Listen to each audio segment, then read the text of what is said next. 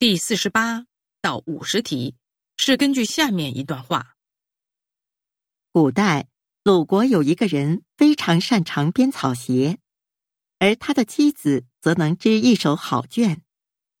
夫妻俩靠着这两种手艺，在鲁国不愁吃穿。一天，望着头顶向南迁徙的雁阵，丈夫突然想：如果我带着老婆搬到越国去。生活应该更为富足，于是就动了移居的念头。他的朋友听说此事，就上门劝他说：“你们到越国去，势必会贫穷。为什么？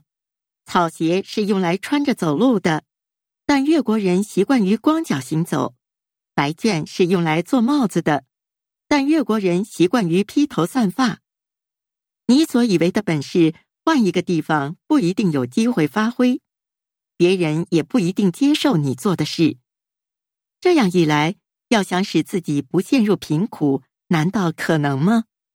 这个故事告诉我们，做事无论出于什么样的目的，当事人多么优秀杰出，都不能一厢情愿，而是要结合物理条件、可行性，甚至当地的风土人情，才有成功的几率。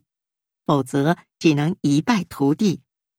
很多时候，很多人抱怨说：“我好心好意为某人做了一件好事，对方不但不领情，反而显得挺不高兴，真是岂有此理。”其实，对方之所以不领情，也是这个道理。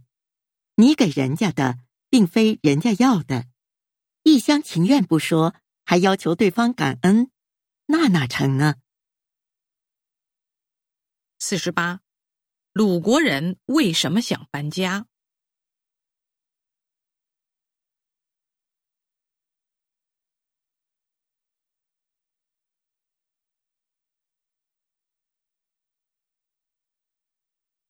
四十九，很多时候好心为什么不得好报？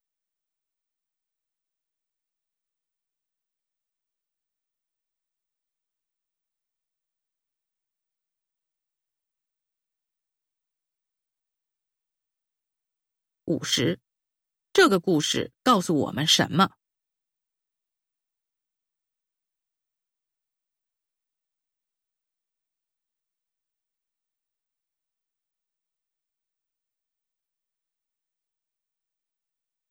听力考试现在结束。